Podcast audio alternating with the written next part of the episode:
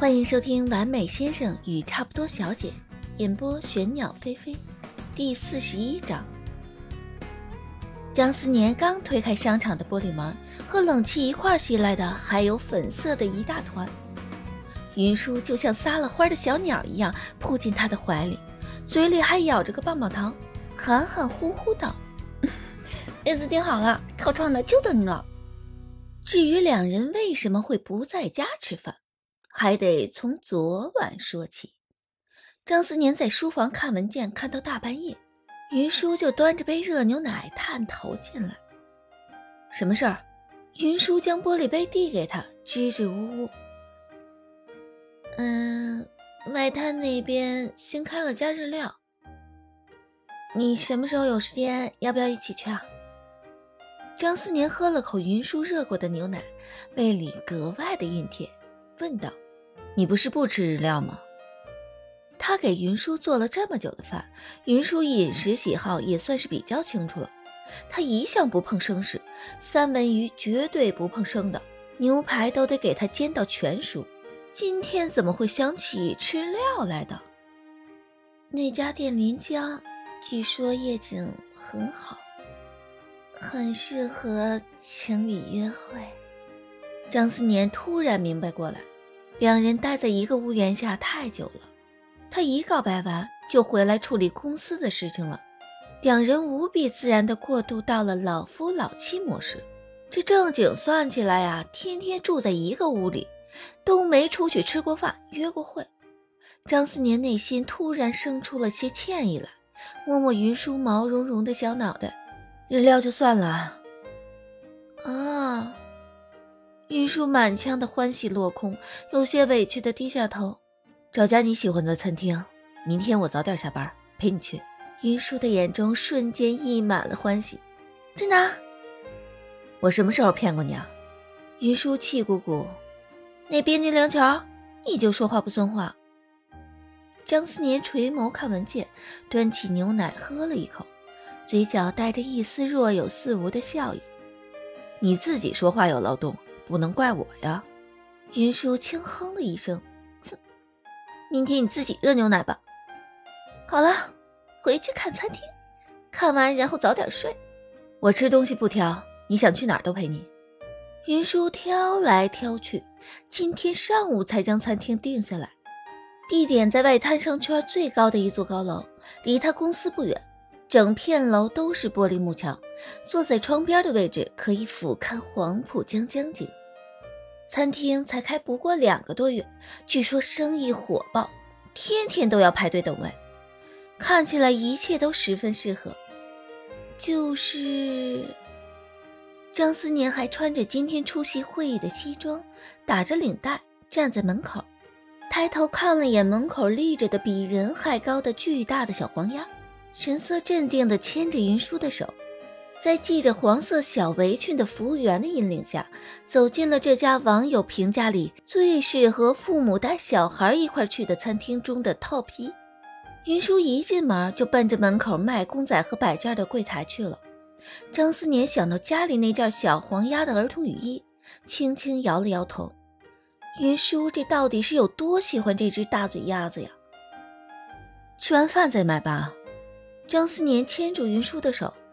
啊，我等下还要和门口那个合照。张思年嗯了一声，牵着他坐到了云舒早就订好的靠窗的座位上来。两人进去后也没有张思年预想的突兀，虽然确实有不少爸爸妈妈带着小孩欢声笑语，但其中也有不少年轻人。店里很是热闹。张思年看了眼菜单，菜色倒是中规中矩。广式餐厅都有的流沙包、虾饺、肠粉、豉汁蒸凤爪、菠萝炒饭、车仔面，甜品更是有不少，看起来都是女孩子会喜欢吃的口味。张思年将菜单推给云舒，按你喜欢的来点就好。云舒对着菜单勾了不少，最先送上来的是饮品，十分大的一个玻璃杯，里面装满了粉色奶昔和水果冰沙。最顶上是奶盖，杯口还点缀了不少造型可爱的饼干和小点心。张思年皱了皱眉：“你能吃完吗？服务员笑着解释：“这个是两人一块吃的。”说着，在杯子两端插了两根粉红色的，上面还系着蝴蝶结的吸管，一根朝着张思年，一根朝着云舒。祝二位用餐愉快。张思年看着这杯粉色的甜品，挑了挑眉。他一向不喜甜食，更何况是这种一看就是女孩子喜欢的甜腻腻的饮品。云舒装作可怜巴巴的样子：“你要是不喝，我一个人喝就好。”大不了就是剩着呗。在金融界杀伐果断的张总裁，对着眼前的小姑娘总是心软到不行。凑到杯子前，没事儿，一块喝吧。说着，眉头微微皱着，咬住那根和他浑身上下哪儿哪儿都不搭的吸管，吸了一口。水果的甜味儿和奶味儿混在一起，冰冰凉凉的，不腻，倒也不难喝。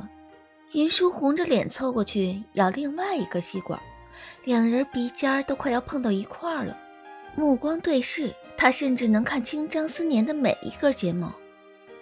他揣着一颗胡乱跳动的心，几乎没有吃出什么味道。红着脸松开吸管时，只觉得嘴里有些甜。他甚至不敢对上张思年含笑的目光，因为一看八成又要乱了心跳。红了面颊，手忙脚乱地将杯子上面装饰的小饼干和蛋糕取下两个，递给张思年一块，爷一个。张思年笑着将云舒递过来的甜腻腻的小蛋糕吃了，饭菜很快就上来了。张思年本以为不过是店里的装饰主题和餐巾之类的会有小黄鸭，菜一上来才发现几乎每道菜上面都有小黄鸭。蛋包饭上是番茄酱挤出的鸭子轮廓，咖喱饭里的饭团做成小鸭子的造型，流沙包、虾饺、肠粉上都印着卡通的小黄鸭。云舒兴冲冲拿着手机拍照，拍完还将手机递给他，手里抓着圆滚滚的流沙包，嘟着嘴和流沙包上的鸭子嘴对着，让张思年给他拍照。张思年笑着替他拍好照，揉了揉他的头发。食物做的可爱，味道也不算差，但也算不上有多惊艳，中规中矩。来这儿的人八成也都是冲着食物的造型和店内装修来的。两人吃完饭，最终将那杯甜腻腻的奶昔一块喝到见底才离开。一结完账，云舒就奔着门口那个卖玩偶和摆件的柜台去了。这里摸摸，那里摸摸，神色纠结地从里面挑出了一对玩偶和两个摆件，结了账。两个摆件小心翼翼地装包里，两个公仔抱在怀里，停在门口那个比他还高不少的黄鸭子面前，比了个幼稚的耶。张思年站在一边，神色温柔地替他拍照，拍完将云舒怀里的一个公仔抱在自己怀里。两人一手抱一个，空着两只手交握在一起。云舒今日格外的兴致高涨，也不知是因为两人第一次约会，还是因为什么其他的原因。张思年看着他上扬的嘴角，也跟着笑了笑。餐厅每两个月的主题都会变，上个月是美少女战士，这次是小黄鸭，据说下下个月就是屁桃了。云舒说着，将自己帆布包上挂着的粉色毛茸茸的、脸上还有两大坨粉红色红晕、神情十分搞笑的挂件递给张思年看。张思年虽然看不出这个丑丑的玩偶有哪里可爱，但还是笑了笑。你要是喜欢，以后每个主题都陪你来。真的？张思年点点头。云舒左看右看。四周无人，飞快地踮起脚，在张思年的脸颊上亲了一下，还带着一点刚才两人喝过的水果奶昔的甜味。两人牵着手下楼，准备往停车场走。电梯坐到一楼，也不知最近是什么日子，正对电梯的首饰店门口挂了不少的粉色气球，喜气洋洋的，还挂出了男子拿着戒指跪地求婚的宣传画。在门口的宣传人员看到两人手握着，连忙凑上前来。先生小姐，钻石要不要看一下？今天店铺周年庆，买一万五以上的钻戒都送价值九百九十九元红宝石纯银项链一条。云舒看了一眼闪闪发光的首饰店，店内对着门外的展示架上，天鹅绒缎子上摆着四五枚造型各异的钻戒，旁边就是那个求婚的宣传画。他忍不住低头看了眼两人交握的双手，以及空荡荡的无名指。张思年见他这模样，叹了口气，是他疏忽了。之前结婚时实在太过仓促，在一起后又忙得不行。从约会到戒指，再到婚礼，他真的亏欠云舒不少。对不起，张思年低头在他耳边说道。云舒抬头看着他，张思年也不管店员，就站在两人身边，旁若无人的亲吻云舒的额头。钻戒自然要找设计师专门设计定做。婚礼虽然你毕业后才能办，但也要开始筹备了。蜜月你想去哪儿就去哪儿，我空出一个月来陪你。婚结了，但我觉得还是可以补一个求婚仪式的。一向冷静的张思年此刻说话也是有些没有逻辑。等我回去慢慢想想，那些女孩子们谈恋爱、结婚该有的流程仪式。我都一件一件补给你。